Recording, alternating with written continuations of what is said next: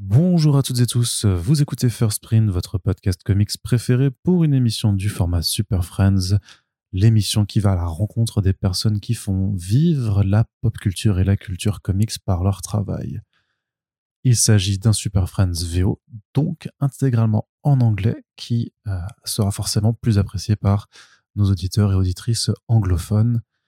Et on espère que vous apprécierez ce travail si vous écoutez ce type de Super Friends depuis euh, nos débuts. Au programme du jour, une discussion avec l'artiste et auteur Ian G. Culbard, qui était venu en France à l'occasion du festival d'Angoulême en début d'année 2023, à l'occasion de la sortie de Salamandre chez 404 Comics, sa dernière production chez Burger Books, sachant que l'artiste avait déjà été publié chez l'éditeur avec le réussi Everything de Christopher Cantwell.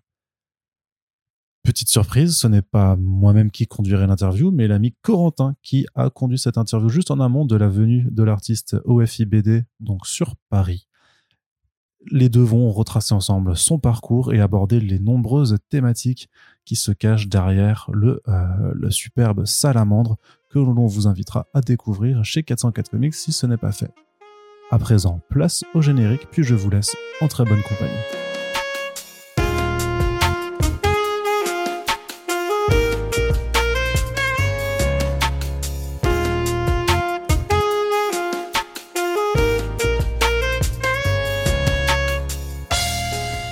All right, so uh, we have Mr. INJ Colbard uh, here in the room with us. Hello. Uh, nice to meet you. Nice to meet you too. Uh, could you pick up the mic? Uh, Yeah.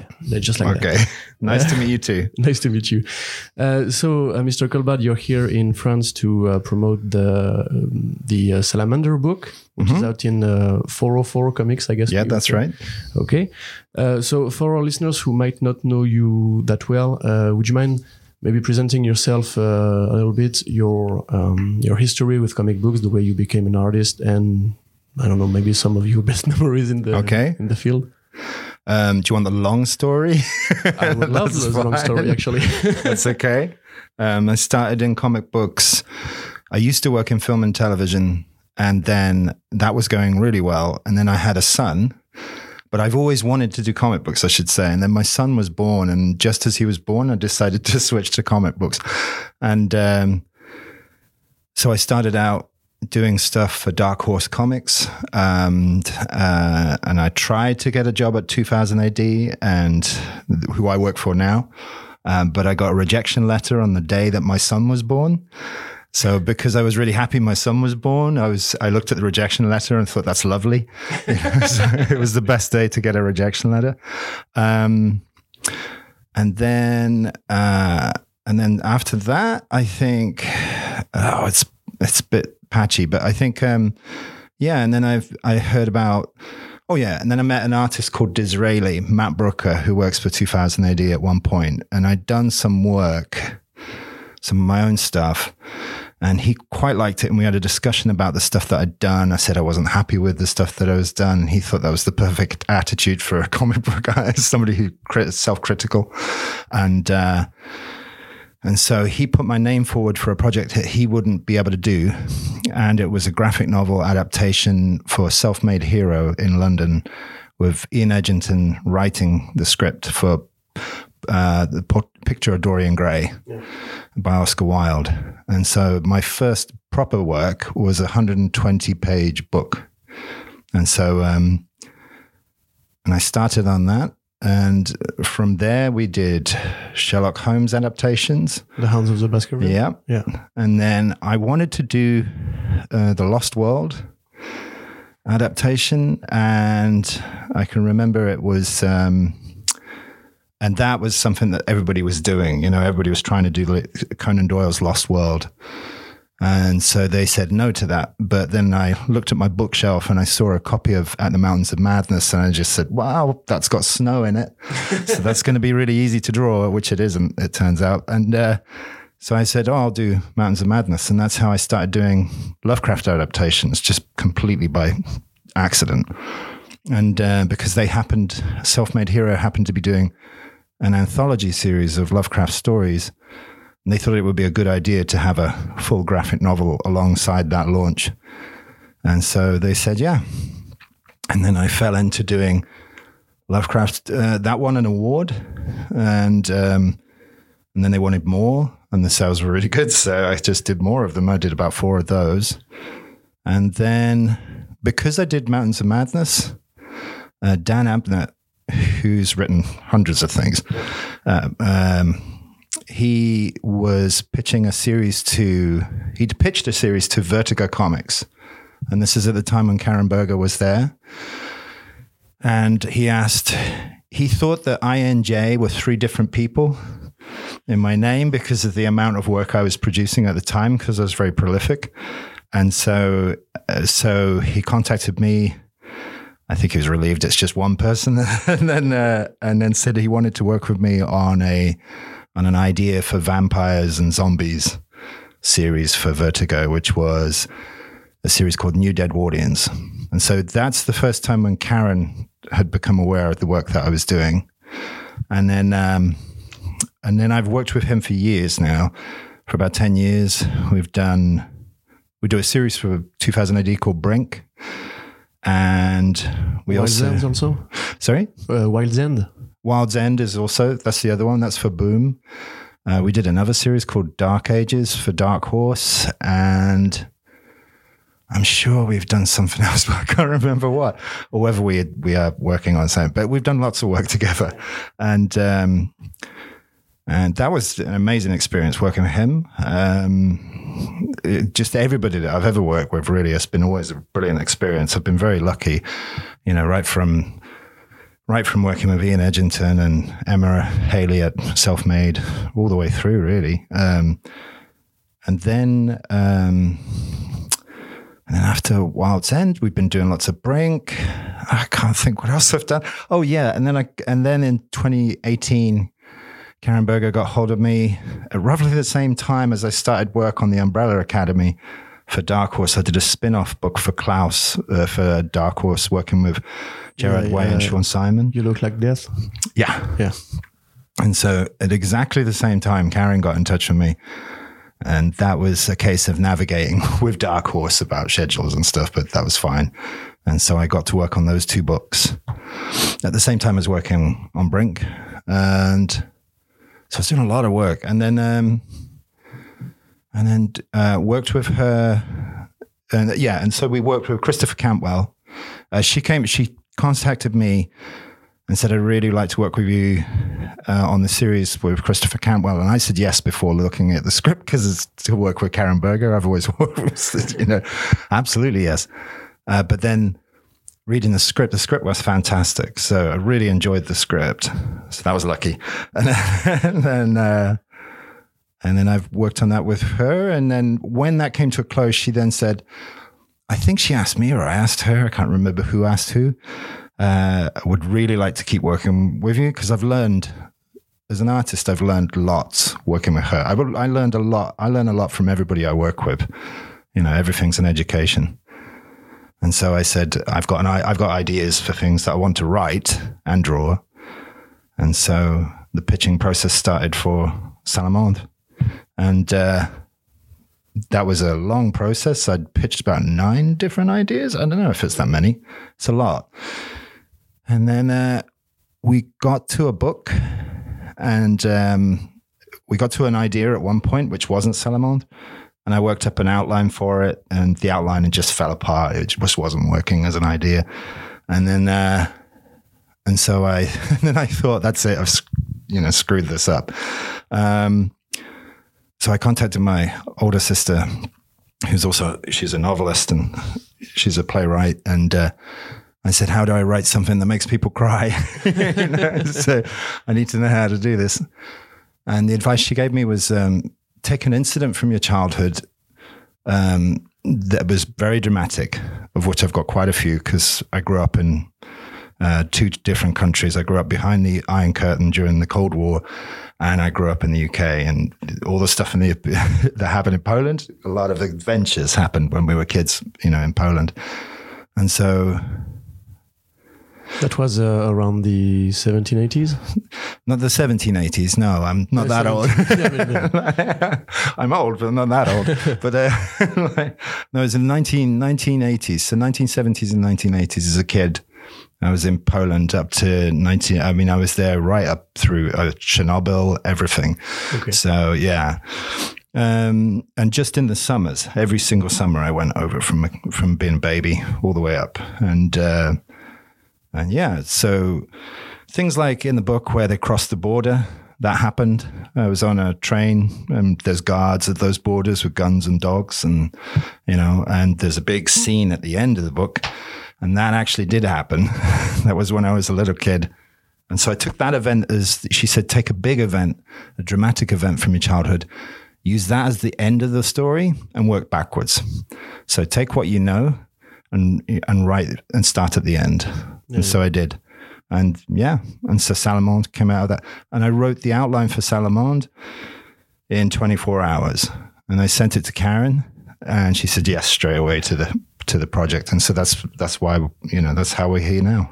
Yeah, you know when I first uh, started writing about the book, uh, Yeah. when it was announced by Berger Books, Yeah. um, from the summary, I, I had the feeling that it was going to be a story of fantasy because we had this kid, uh, Casper Salamand, whose name Yeah. evokes the creature, mythical creature, uh, who goes to a foreign land governed by a tyrant. Uh, so it felt like this, but actually, you describe it, uh, from what I heard, uh, as a misremembered version Yeah. of Europe from a kid's point of view. Yeah. So what that is is like when we remember stuff, when we tell somebody something we remember, we never quite tell the same story every single time. It changes. And sometimes we'll remember bits that didn't even happen and we'll add them into the thing. I think part of the reason for that is because we're trying to convey an emotion because memories are pretty much emotional. And so what we're trying to tell someone is how something felt. And so every time we try to say how it felt, we invent new ways of saying it. And then eventually the story falls apart. But what's true about the story is the emotion. And that's where I was really exploring to see what I could get to, you know, emotionally in the story. The emotional truth of the story. It's an it's a true story emotionally but, but the facts are very skewed as to what happened. But it, yeah, it's taking actual events and just twisting them and giving you the emotional content of them rather than factual, the boring facts. And, and the emotion in question is grief. Grief, yeah, absolutely, yeah, Um, I mean, we, we, we can see how uh, you took from your own life uh, the grandfather behind the veil, which is the Iron Curtain. Um, how do you? I don't know. You, you said you wanted to make people cry. You know what I'm saying? I wanted to be able to tap into something that was worth saying. Yeah. And I think the thing with okay, so the the thing about making people cry, it's not that you want to make people cry. It's more the point that um, the emotional aspect of it is the true thing. It's like it's all artists. I feel have a duty to truth. Whether you're an actor or or a writer or an artist, you're trying to show somebody what you think is real, what you think is true, and so therefore that's that's your objective as an artist. And so it was really to try and explore that and what that actually means, but also in terms of art, you know, what that means in terms of artistic integrity when working with governments that are shady governments and things like that. So it was exploring all different aspects of truth in a sense. So it was that as well. Yeah. Yeah, because there is still this political uh, layer Yeah. uh, around the Jaruzelski-led Poland. That's right, uh, yeah. Of the, of the time, uh, around censorship, and Mm-hmm. uh, I think it's um, it's weird the way you you remember it with your kids' eyes. Yeah. Uh, doing so, I think I remember that Karen Berger said it was like Hergé's version of political uh, thrillers. Like it was accessible to children, but Mm-hmm. the, the plot and the the idea of totalitarianism, totalitarianism I'm sorry, uh, was really understandable to Mm. Yeah. to a point. Yeah, yeah, and it's like uh, like you said, the Jaruzelski uh, period in history. I mean, it's exaggerated because obviously flowers weren't banned and things like that, but certain things were banned. I can remember they were definitely n- not legal. Uh, so. Yeah, absolutely. It's it's to try and explore um, the the importance of art in situations like that. How important it is to have things like art, and that's relevant now. That's relevant in our world today, when we have certain moves against certain artistic expression. So yeah, it, art is so important to everybody. The dumbing down of art and things like that. I think it's it's important to uh, to be able to express yourself and to be able to yeah. Sorry, yeah, with the mic.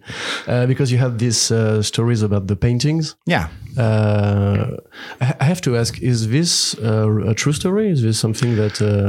Emotionally true. I, I think you have family. You had family Yeah. in the resistance. Yes, my grandfather was in the resistance, and my grandmother was as well, and so and they were in Warsaw, and so. Uh, but the trouble with stuff like that is when you have family that were in resistance. I also have family members that were part of the solidarity movement, like my my um, I don't know what what level of cousin. It's like an uncle anyway, but um, he used to take me on marches, uh, solidarity marches, and and there was one in Gdansk that I went to, uh, and he used to take me around Warsaw when they were de- delivering things using their postal service. So the the underground actually had their own postal service with their own um, uh, solidarity stamps and things like that. So that's where a lot of those things came from, from first-hand knowledge of having been there and seen those things. The codes But, on the yeah. side of the stamps Yeah. used by the grandfather are a reference to that. Uh, it's a reference to it. Yeah. It's not really what happened, but it's, a, it's certainly a reference to that kind of thing. And I think also my grandfather was uh, involved in the um, yeah, uh, the resistance movement, but a lot of those stories from those sorts of resi- uh, resistance fighters, especially Poles, because after the Second Year World War. Um, a lot of them were taken to the gulags because they were they were uh, protesters. They were they were difficult. They were trouble, and so so they would have been snatched up and taken away. That's partly the reason why my family ended up in England was because to get away from that because my mother my grandmother was a resistance fighter. You know, she would have ended up in prison. So we so that whole side of it, what you hear about is people that did heroic things, but you don't get to hear about them because they can't say what they were. So, or you'll hear certain things, you know, certain half truths about things. This is the other thing. It's like what is actually true under everything that they're saying. So we'd hear lots of rumors about family members, but we couldn't be substan. I couldn't write a story about it in the real world because I couldn't substantiate any of those things. Um, I've heard lots of stuff. Some massive stories, but they're, they're, they're things that I don't feel comfortable relaying as fact.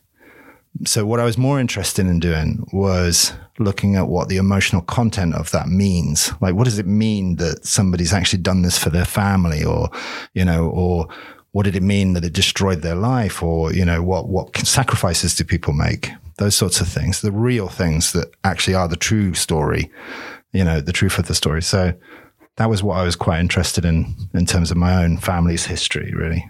Yeah, uh, and you, I'm sorry, you had this idea that the real uh, hero in Casper's eyes is his father, Yeah. and the absence of his father uh, leaves a, a whole blank that he has to Yeah. explore, and uh, being separated from him and from his Yeah. context and everything.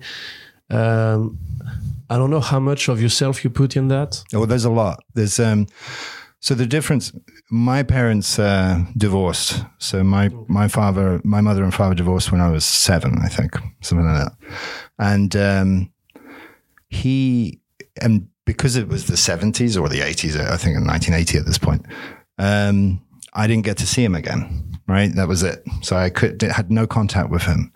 So the fact that the father doesn't die in the story, he just he is trapped in a submarine. You can't reach him.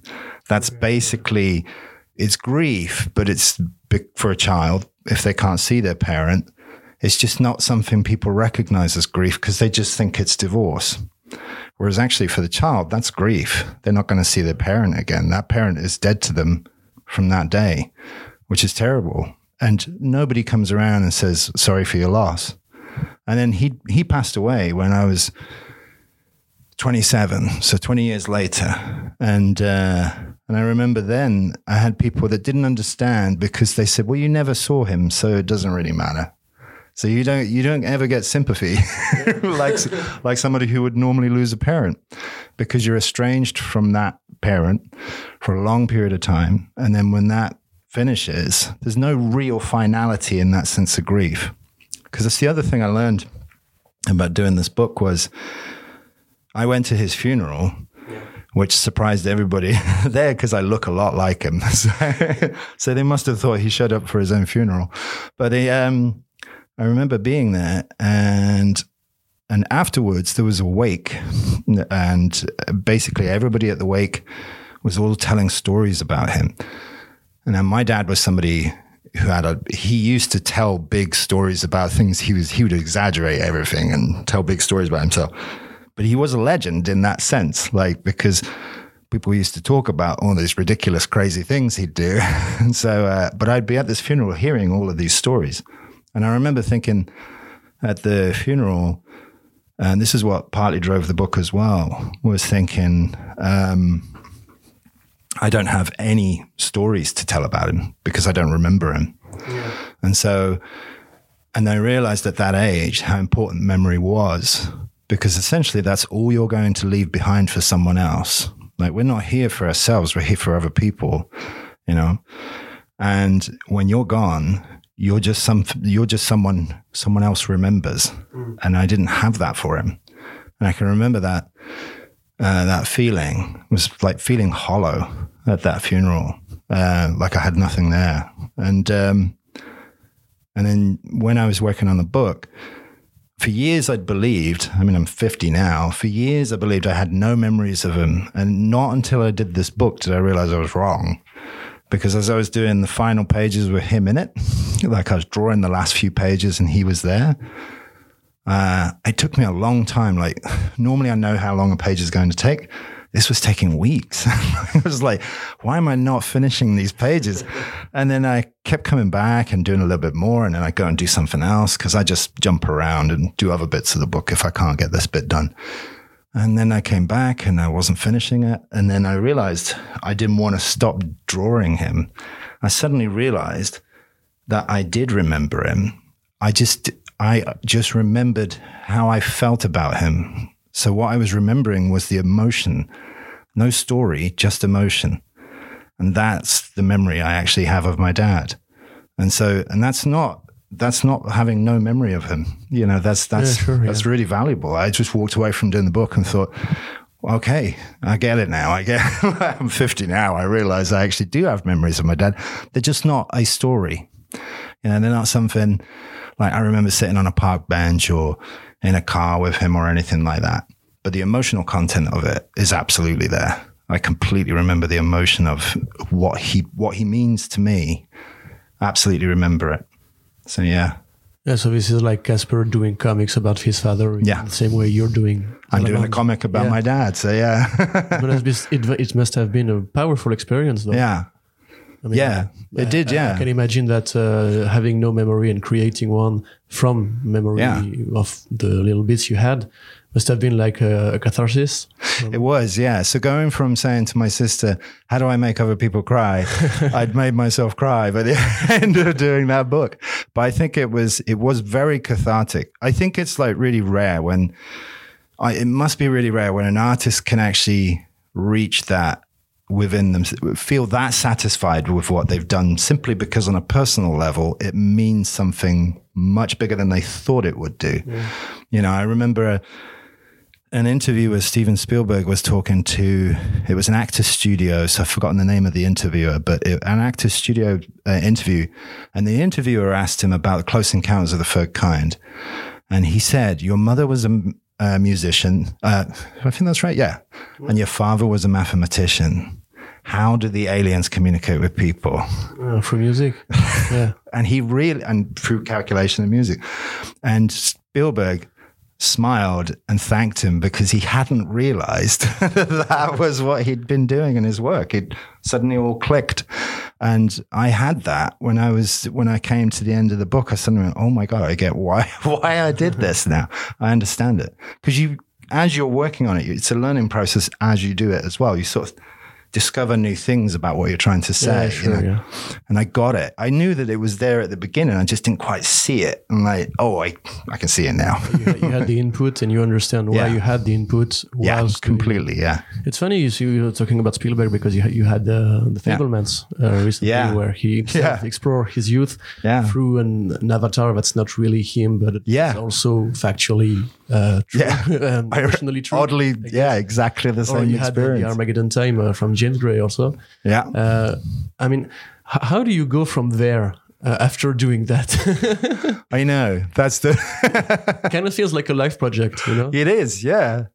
I well, I'm 50, so I've I've done one of those. like, um, yeah, it does feel.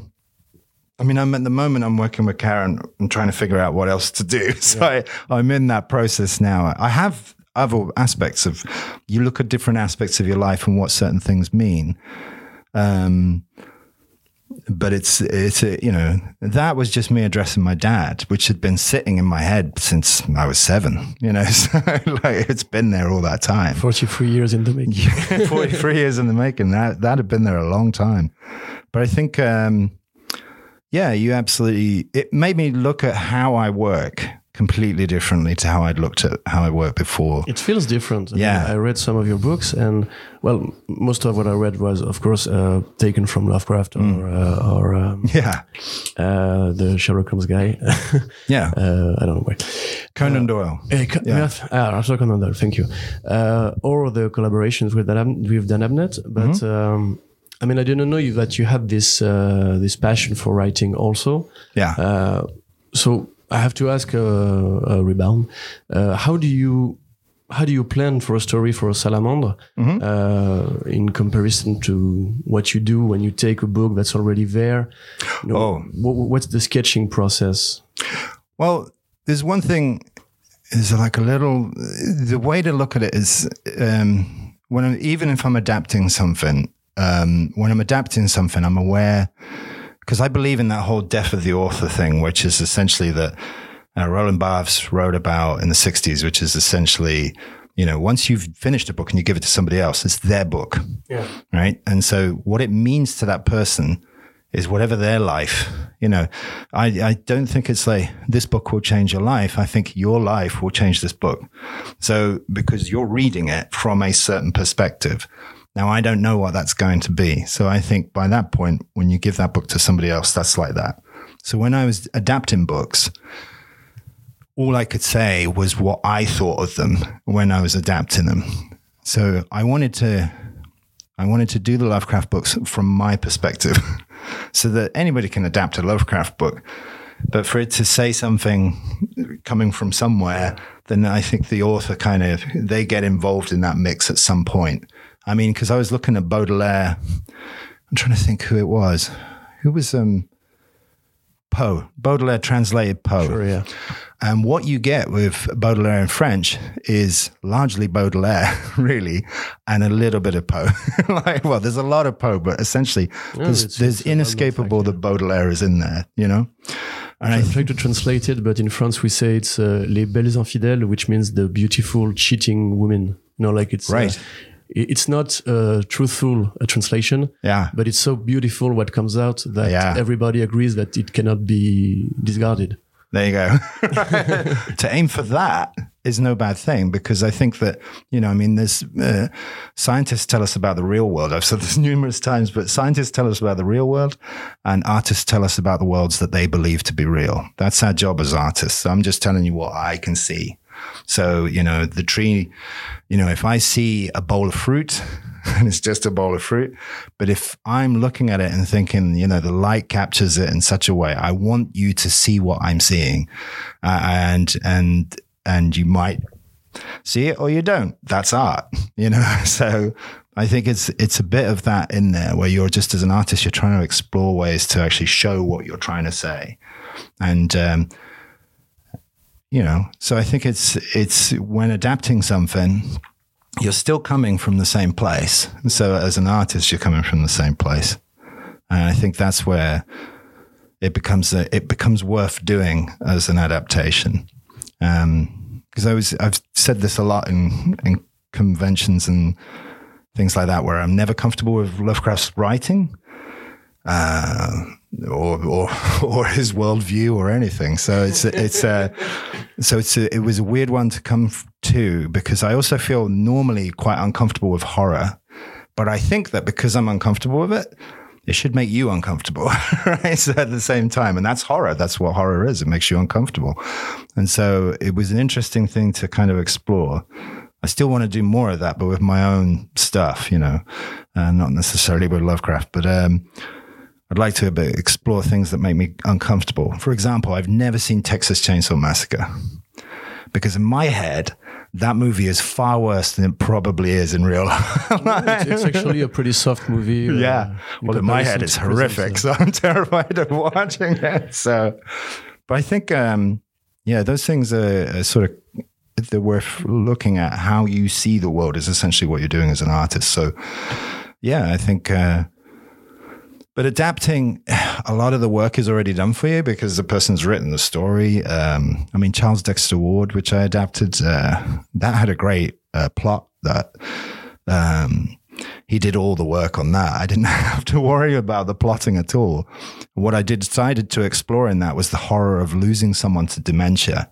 Mm. Uh, so I read a lot of uh, reports on um, uh, on that, on the bereavement that uh, the parent feels or loved ones feel when somebody loses their mind, essentially. So they're not there or they lose all their memories. Or so I used to research a lot of things medically to to tap into something that I could understand. Hold on a second. No, it's mine. Is that you? Yeah. Sorry. I was just checking it wasn't me. Don't worry. Um, so looking at uh, lots of things like medical reports and stuff like that. Um, yeah, to really get and to because you can find real horror. There's horrible things to right there about the whole thing. I mean, the way that I looked at the stories that he presented, the ones that I decided to adapt, he was talking very much about the horrors of you personally. I kind of I always thought that it was I think it's uh, Stephen King said something like uh, the ghosts and the monsters are in your own head. And I was quite in, interested in exploring that and seeing what disturbed me because they're my ghosts and you know they're the things that horrify me. But they're bound to horrify somebody else as well at the same time. So you're going to hit an audience at some point but you'll be able to explore certain things that you find horrific. And so they tended to be more kind of introspective um, i think than they probably were on paper you know? So but again, like um, I did, um, the other one I did was uh, uh, the King in Yellow. King in Yellow, yeah. Yeah, which I forgot that I did actually, but that's another San one Francisco. I did. Yeah, it was like uh, no, it's New York. It's in Washington Square in New York and set in Paris as well. So it's like, uh, and I can remember going through the book, and they were all short stories. And what I did differently with that was connect them because there is actually a through line there's a very thin connection between the stories, really thin. And I wanted to make it, it was only the ones that were relevant to The King in Yellow, because it's about nine stories, the original book. Uh, only about four or five of them, or six of them maybe, are actually King in Yellow stories. And so I, I kind of fashioned a graphic novel out of that.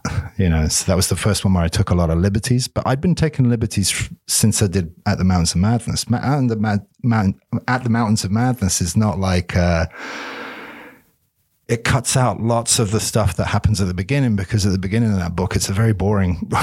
sounds terrible.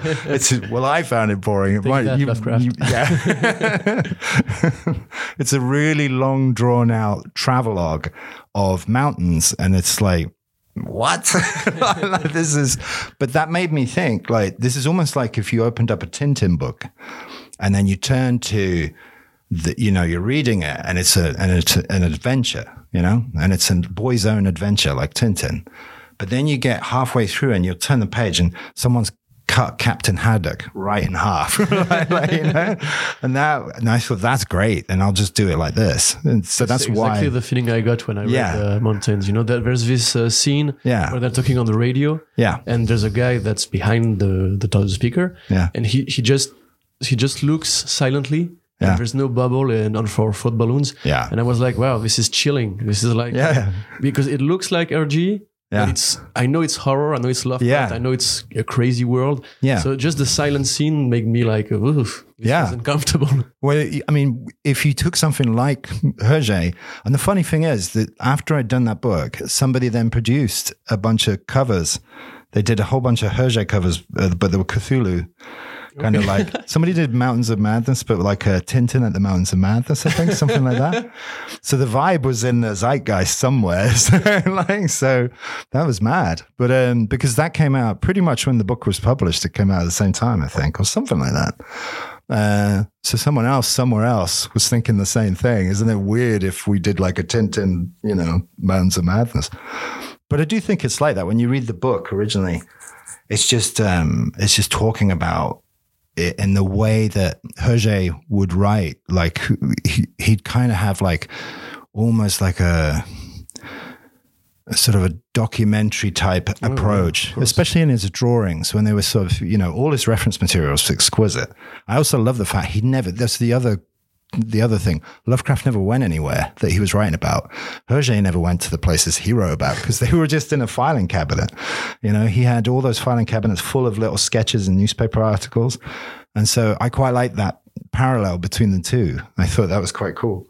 But um, yeah, that's a long time ago now, over 10 years ago. Do you still feel the influence of guys like Hergé or Mézières? Yeah. I mean, there were people that I read when I was a, you know, I was a kid and I kind of like the flat color. And, um, but I also like the uh, Japanese, there's a Japanese print movement uh, called Shinhanga, which was in the, uh, Yoshida is one of the more popular ones of that run, but they're gorgeous prints that are that were done in I've forgotten the year, the turn of the previous century. I can't remember what the date is, um, but I um, so that's an influence as well. So it's not just Hergé, but I do love the the flat color in all of that, and I love the approach to the line work. The ligne claire is definitely an influence, I think, and it's something I che- I strive to. achieve. I mean, I have very shaky hands, so it's like ligne claire for me is an achievement. like, so that's what it is, I guess. But um, I, I'm asking you because uh, we didn't mention it in the podcast yet. We did uh, early on beco- be- before Yeah. we started the recording, but there, there's a lot of French elements. Yeah. Salamandre. You, you're pronouncing the name Salamandre on Yeah. purpose. Uh, it's mostly French names. Uh, when, you read it, when you read it in English, oh yeah, uh, it's mostly French colloquialism, like Mm-hmm. they say oui, they say bonjour, etc., etc. Uh, and you, qu'est-ce que c'est knuckle sandwich? Yeah, yeah. and you explained to me that it was because you felt um, less divided between your cultures Yeah. from the French perspective. So I grew up uh, English and Polish in the UK, and but I grew up in a Polish house. I didn't grow up in an English house. So all of the culture in the house I didn't understand was actually Polish. So when I used to go to English kids' houses, I'd go in and say, "Where's all your stuff?" Because because it was the the cultural aspect on top of English stuff. So I'd have so you'd have like wooden, you know, we had. Um, uh, effigies and things like that, Polish stuff all over the place. And it was just a bit weird that other houses didn't have that, you know. And uh, but there was also, um, you know, so I wasn't really quite aware that I was kind of growing up in a slightly different culture to everybody else. But um, also, um, other kids uh, would immediately, if they knew that I was half Polish. I mean, I was born in Greenwich. Um, but that made me Polish. Like you're not even English. You're just you're Polish. you know, it's like that. You're immediately something else. And when I was in Poland, um, other kids would go, "You're English." So I didn't feel particularly like I was. I've never felt English or Polish. Um, I felt both, but the idea of both is something that a lot of people don't understand. they want you to either be one thing or the other. But the brilliant thing was when I was in, I traveled down at the age of 19, I think I was, and I traveled to the Ardèche Valley and I was uh, helping build a house there. And, um, and there I was just foreign. And that for the first time in my life, I was just one thing and it was accurate. so that was it. It was amazing. So I fell in love with it. I fell in love with the, you know, I didn't have any grasp of French. But it didn't matter. You know, um, I was working with French builders, and no, it, we had a really good time. I, I, really enjoyed the the change. It had a real effect. Uh, so I loved you, it. You know, it's funny because I think I feel like your art style mm-hmm. is in himself uh, foreign.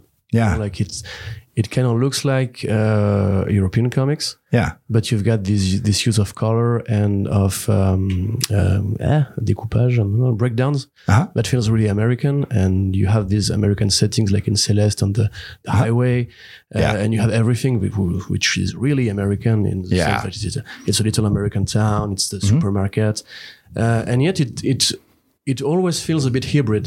You know what uh-huh. I'm saying? In uh, the influences when you can look at things like Hergé or maybe I don't know maybe if Mignola is an mm-hmm. influence of yours, and it doesn't really feel like, uh, especially in Salamandre, which is based in Europe, mm-hmm. it doesn't really feel like it's only an American uh, or British uh, full-on comics. I don't yeah. know if that's clear. Yeah, I think it, even with uh, 2000 AD, yeah, the very first time they did an article on me, because usually when they get a new artist, they they do they run an article on the new artist in uh, Judge Dredd ma- magazine that comes out every month, and they did one on me, and the title was, and "Now I'm born in England," so but the title said Euro Smash. right? Technically, it's accurate. I am technically European because my my blood right is my dad was born in the UK and the blood right in the UK is your father, and your blood right in Poland is your mother. So I am technically European, right? So that's right.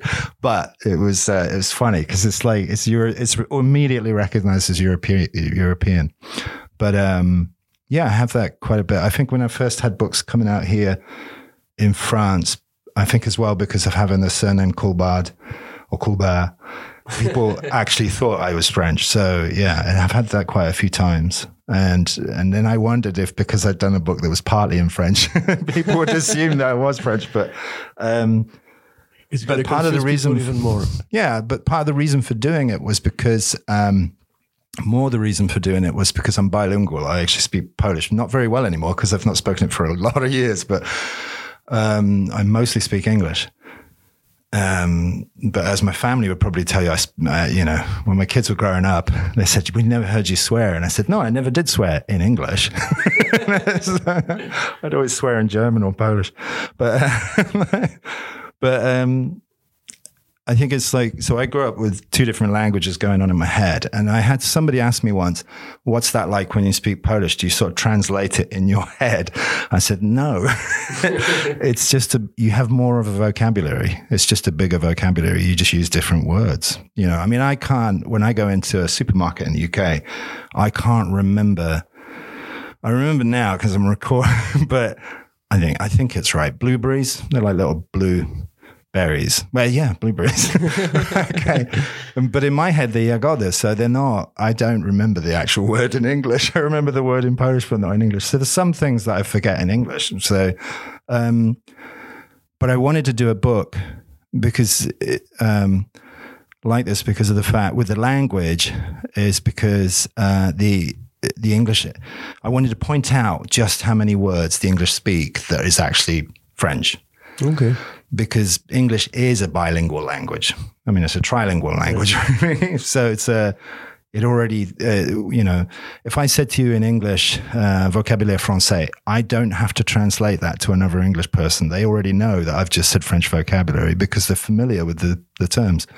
Um, lots of stuff like that from nécessaire, necessary, confortable, okay. uh, comfortable. So it, it's not a stretch you know, so I looked at it and just thought, right. I remember the scene in Shawshank Redemption. It's the scene in the library. Yeah. And they're sitting there, and the guy on the ground is reading the book. Uh, one of my favorite books. Uh, he said, Alexandre dumbass. he said, he said, this is, re-. and then they correct him, and this is uh, Count of Monte Cristi. like that. And um, what I, so what I did was I called this Dumas Francais because uh, uh, another favorite of mine when I was, because I read quite a lot of uh, Dumas when I was younger. Um, there's a D'Artagnan book. And in D'Artagnan, he actually says English is nothing but badly, badly pronounced French. which I thought this is great. So I'm going to use it in the same way. So that's basically why the why the world is a sort of mix between English and French. It's just bring it's accentuating the French that's Mm. already exists in England, you know, in the English language. Um, and that's really, like I say, Dumas Français. It's like a, you know, because I was also aware of in the 60s, there was this whole thing about uh, uh, franglais, which is taking English words and making them French. I didn't want to do that. Like, and I understand the whole idea of uh, preserving language because of the internet age, using things like password and things like that. I understand those those discussions. So I really wanted to find a way to take English and go, these are French words, you know. And uh, regarding the architecture and the backgrounds of Mm-hmm. panels, uh, you have the first city uh, in Montparnasse, which Yeah. looks like uh, a fisherman city. You know, like it's Yeah. uh, on top of the of the sea, and then you have the which I'm assuming is a Polish uh, traditional landscape. Well, it's an side of the Eastern. Bloc. It's like a very hard brutalist. Yeah, Yeah. And part of the reason for the brutalist culture is uh, there was in the 1960s. Um, there's a there's an English uh, writer J.G. Ballard who was very against uh, the concreting of London. So we had very brutalist architecture in the 1960s in the UK, and obviously there's a lot of brutalism in Soviet uh, architecture. And the way that I look at it, I like brutalism. I think it looks beautiful, you know, in the shapes and things, but it does destroy history. It gets, it eradicates any sense of the past in that place uh, or any kind of, um, it kind of almost eradicates culture in that sense in those places. And I quite, I, I like, I like the fact that I was able to utilize some of that in this because there's a stark contrast between traditional buildings yeah. and then a big granite concrete block. When it works You know. with the 1984 uh, Yeah. allegory with the Yeah, absolutely. emperor, etc. Yeah. They sort of drain the beauty out of the world. I mean, at the same time, it's difficult because I quite like brutalism. So I think it looks astonishing sometimes. Very sci fi. It's mainly because, you know, the new series Andor, uh, they filmed that in many of the, uh, in the UK and many of the, um, the brutalist kind of buildings like the Barbican Centre, which is a kind of a 60s building. And they filmed it in those kind of locations. So, but it, yeah, to me, it also means the it means sci-fi from the '60s. So I quite I quite like the look of it in a way. But um, yeah, it does kind of just mean it's like a tabula rasa. It's they completely got rid of the history of this place and they built their own stark thing. You know? And yet it has a counterpoint that they eradicated flowers. Yeah. And there's this, um, well, I'm, I'm assuming it, works- it works in the allegory of grieving because Yeah. the plants grow back. That's Yeah. what the character of the grandpa says. Um, it, I think it was really actually a, a beautiful landscape regarding the uh, the propos, the, speech, the speech, the the discourse uh, on total, totalitarianism uh, that you choose to demonstrate. I mean, it ha- does have a contrast in terms of uh, structures, Yeah. but I mean, people there seem like they are finding happiness in community and Yeah. and they're still growing flowers illegally and you, still have artists that are um, protesting the government and it doesn't feel like it's um, it's really like uh, depressing I No. don't know if it's clear Yeah. uh, on the what, what you remember from it Yeah, when I was uh, so those blocks, the famous like Eastern Bloc block houses, the big apartment ones that everybody remembers, uh, that imagery. Uh, my uh, one of my uncles that was uh, the solidarity guy that I used to travel around with. He lived in one of those, and when you went in them. Uh, they're scary looking buildings and there's nothing growing around them. It looks like nothing could grow there. And, and we went in and we went up in the elevator and it's this big, loud metal elevator, and you go up to the top floor where he lived, and we'd go in, and the moment you walked into the house, the warmth of the family and their culture and everything that they had, the, the you know the um, the smell of the cooking or anything. It's their home. It's their small piece of dignity that they have in this place because of the fact that everything else outside looks quite stark. But here it is, it feels like home and the love in all of that as well. So yeah, it was, it needed to, what I was remembering, especially when he gets to the house of his, uh, uh, Maison de Chance, when he goes to, uh, his aunt's, well, second cousin's place or first cousin's place. Um, when he goes to her house, uh, that sense of everything is around the kitchen, Yeah. you know, and the kitchen table. And so the whole family sort of orchestrates around that, you know? So yeah, I, I definitely wanted to get that warmth back in there, despite what was outside it. And that building as well, that's an old building, still happens to be standing because they couldn't bomb it because it just missed every time. so the whole neighborhood is flat and has these like 90 mid-century modern buildings in there, but that's the only one that's actually the old original. And just by chance it's there. That's all. Yeah. Uh, for the portraits of the Mm-hmm. upper and of the of the other portrait, Yeah. I'm gonna spoil it. Um, you use the painting technique Yeah. the same way that sometimes you, you change your style for everything during the, the Yeah. commercial sequence. Um, I mean, what's the specific idea uh, of that? I needed a, a, a sort of artistic identity for Melisande's paintings Yeah. that wasn't like mine. So I needed to Uh, is figure out. Melisande based on somebody actually? Yes. or- Yeah. Yeah. Okay. There was a there was a but very vaguely. So my only memory of the woman that she's based on is um is that she would paint our portraits and we would go to her place to have them painted. I can remember these tall shutter doors in this place and there were cats everywhere. so, so when you went to sit down uh, on your chair to be painted, there would be a cat there. Every time you went to take the cat off, there'd be another one there. So it was a nightmare. So, uh, and it was, uh, and it was, uh, it was very much a, the rest of her character is actually every art teacher that I ever had, all the good ones. like, so they were all the good art teachers, and the advice I've had over the years that she she is a, an element of those characters, you know. So yeah, So sorry, I, I interrupted. you- I Nope. interrupted you. You were talking about the, her paintings and uh, Yeah. technique. uh, yeah. I just tried to figure out how she would work that would be different to how I was working, so it would stand out that it was like a different image on the page. There's a different artist's view because the whole thing about the uh, that whole thing about the, you know art is how I see the world. I had to try and think how would Melisande see the world so her artwork wouldn't be like mine, except it's me creating it. But it would have to be different to the other art, Yeah. and it would have to look like artwork as well. Yeah, Okay. Uh, regarding the rest of the the casting, Mm-hmm. I guess you would say. Uh, so, you- so the grandfather is mostly based on your grandfather. absolutely to a T. Yeah, hundred percent. Uh, your mother is your mother also, I guess. No, No, no, she's quite different. quite different. Okay. no, that's a whole different thing.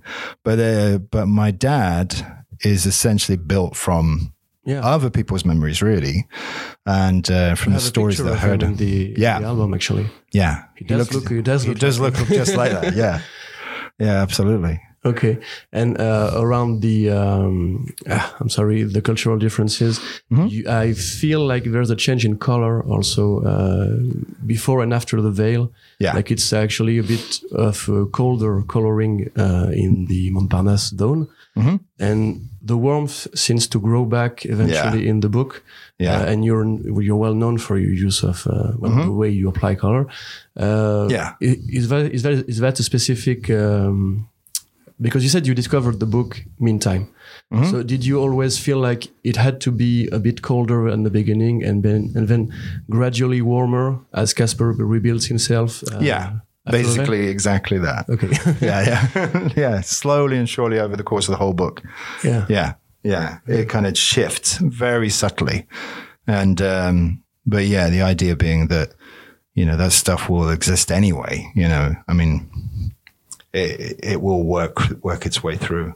I think Uh, because the metaphor of the the flower always works. You know, it's it's essentially what that is. That's us as people as well. You know, generally speaking, we grow back uh, to some degree. You know.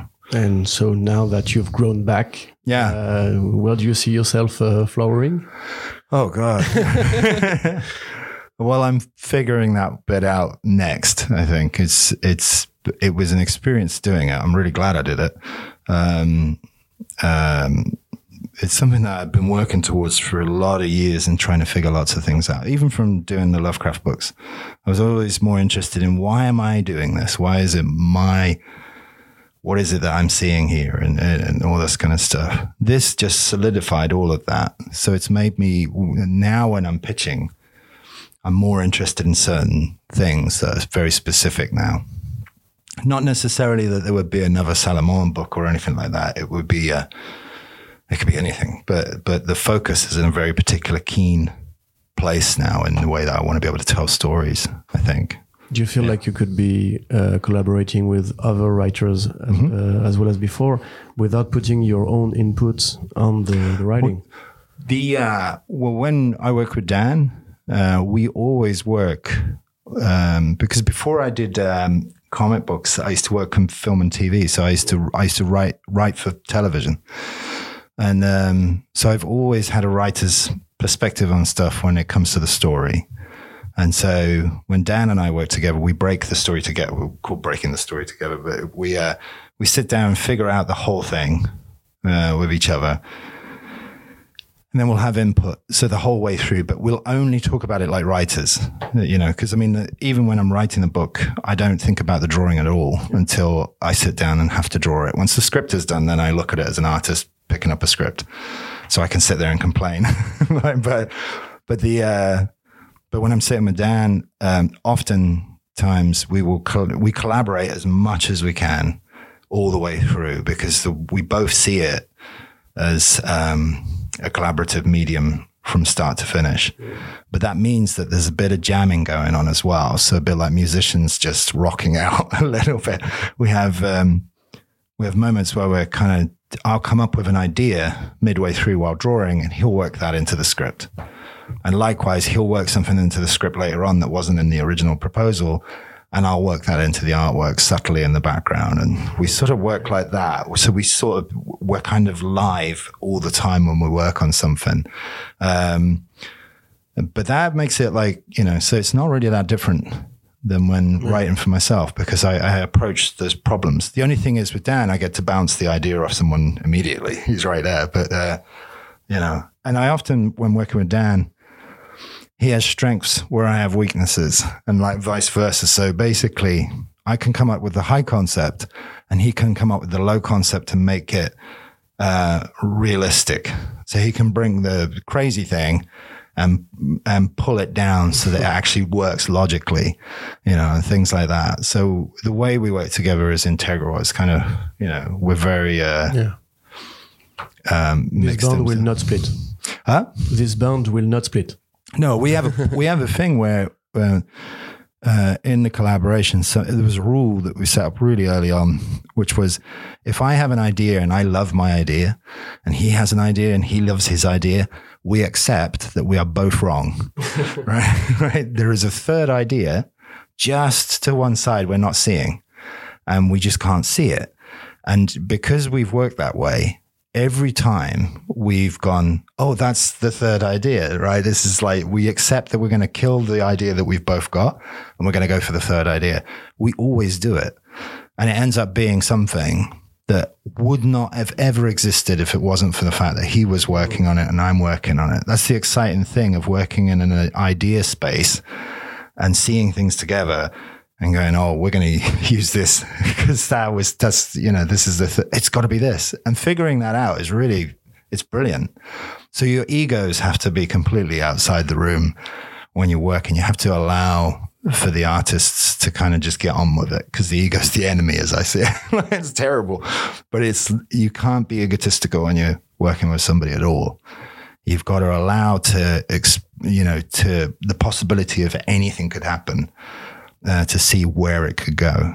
And I'm able to do that. Very fortunate, able to do that with him, like loads. It's great. And, um, you know, so it's a, it's a really good working relationship. Yeah. yeah. And so on the next project. Yeah. Will it be working with him or? Uh, I don't know. Maybe you have some. Um... Well, we're still doing Brink. Yeah. We still do that. And we also have, we have a ton of ideas locked up that we've, you know, we have these sessions we called omelette sessions because it's about putting every single egg into the into the thing and anything else you can find. So we have these omelette sessions where we come up with like about six or seven different projects. Okay. And so we got a ton of stuff to work on together. And then, but also at the same time, I'm continuing to work with Karen on my own stuff separately. Yeah, like Um, all, all the ideas you scrapped, maybe one of them will regrow. Yeah, yeah, it can happen that way. Okay. Yeah, it can be something like that. But with uh, with with Karen, I quite like coming up with something new every single time. So it ends up being hundreds of ideas. right? when I worked in TV, there was one time when I was asked to work, write ideas for episodes, and before the weekend, this and just little tiny small uh, ideas for episodes, and I misheard them when they told me on Friday night to go away how many they wanted. So I came in on Monday with 36 ideas. and they said, This is great, but we asked for six. so coming up with, and I've used most of those 30 ever since then, the ones that I didn't use in there. I just went, Oh, this is great. I've got lo- loads of them I can use for other stuff. And in some ways, I can throw those in when I have omelette sessions talking to Dan Abnett. Um, I take a lot of those ones still because there's loads of them, 30. Like that can last you for years.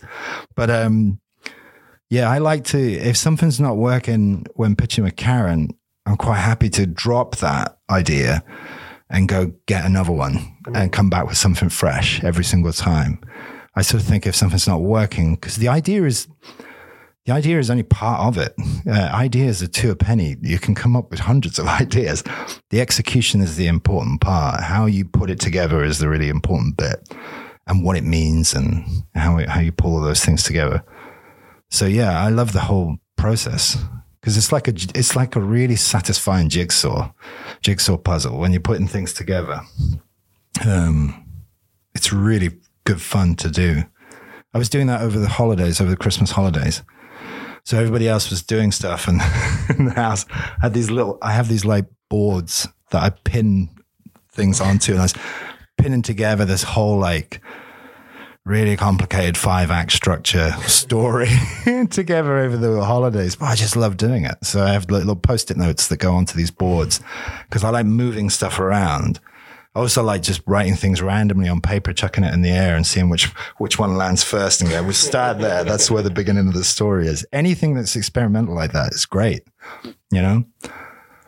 I mean, it's it's easy enough. It's like uh, that that to get it started. I think because I have I have a um, uh, the magic broken box method, which is like if you had like a magic broken box at the start of the story, then obviously the rest of the story is how you fix the story. Mm. If the magic broken box is in the middle of the story, then the magic broken box worked beforehand and now it doesn't. Is it about fixing it or did it need something else? Mm.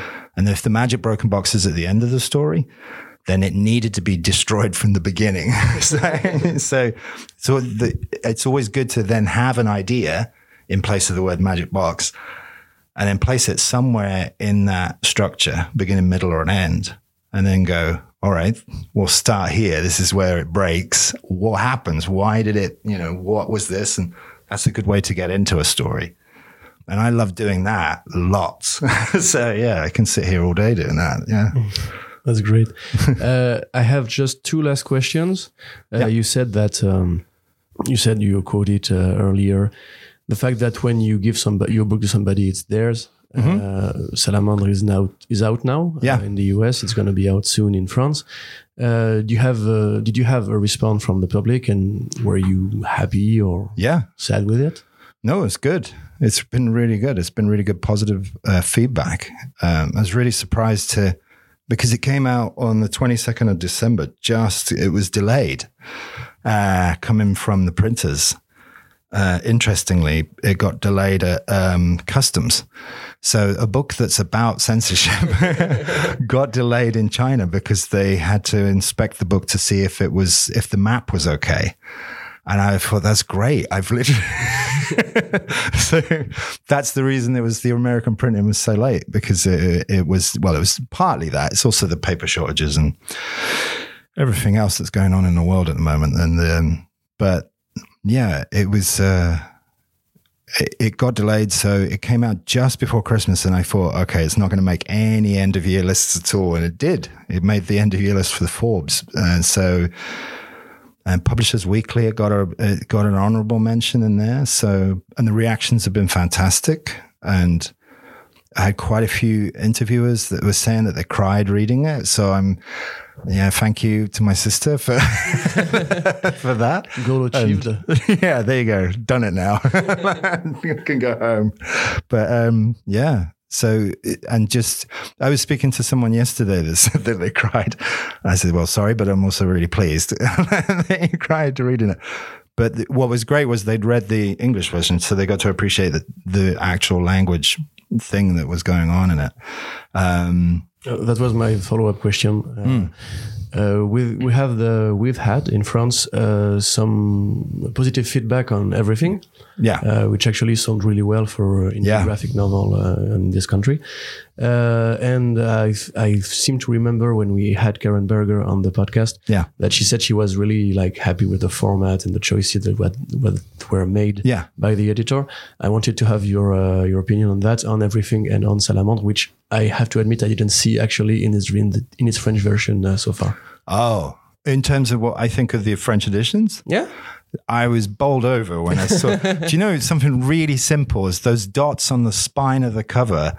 That's amazing to me. when I when I saw that, it's like, why didn't I think of that? That's incredible. They're they're really nice. Like the, the- when we got the book, I was one is also the texture of the book as well. I mean, the great thing about it is the fact that books are a tactile medium, and this these are definitely tactile books. And the second, and then the thing that astonished me as well was how big Salamand was when I saw it. Like it's a proper album size, you know. It's a, um, yeah, that was that was that really surprised me. And then I felt the book, and that just feels amazing. the, the canvas binding on the uh, the canvas cover on on the book was yeah, it was incredible. So yeah, I really like it. And uh, I was frightened at first because I kind of, when you do a book, you kind of think, oh, it's going to be small, so I'm going to draw it like this. And I was a bit worried. but it's like, now it's like HD. It's like really big. But actually, it works really well. I, I was really surprised. I got no problems with that at all. Um, yeah, I was really, really pleased. So Okay. I thought, like, when I saw it, I thought, hold on, is this like a, a one off or the, they've done a big version? But no, that's the whole book. yeah, this is one of the good Yeah. things we have in France. That's great. Really like it. So yeah, and it works well. It works really well um, um, in terms of it being translated. And well, I can't speak to the translation really because I'm English, but but yeah, Well, ok, thanks a lot, euh, INJ. Euh, Merci. euh, merci, à, merci à vous. donc voilà, merci de nous avoir écoutés jusqu'au bout. Euh, donc Salamandre sera disponible au mois de mars aux éditions 404 Comics. Euh, Everything est déjà disponible si vous ne l'avez pas encore lu. Vous avez une critique sur le site comicsblog.fr. Euh, en attendant, vous pouvez nous retrouver sur, euh, sur tous les médias d'écoute de podcast ainsi que sur la plateforme Tipeee. Et on remercie ceux qui s'abonnent régulièrement. Voilà, bon festival d'Angoulême, merci à tous et à bientôt. Bye bye.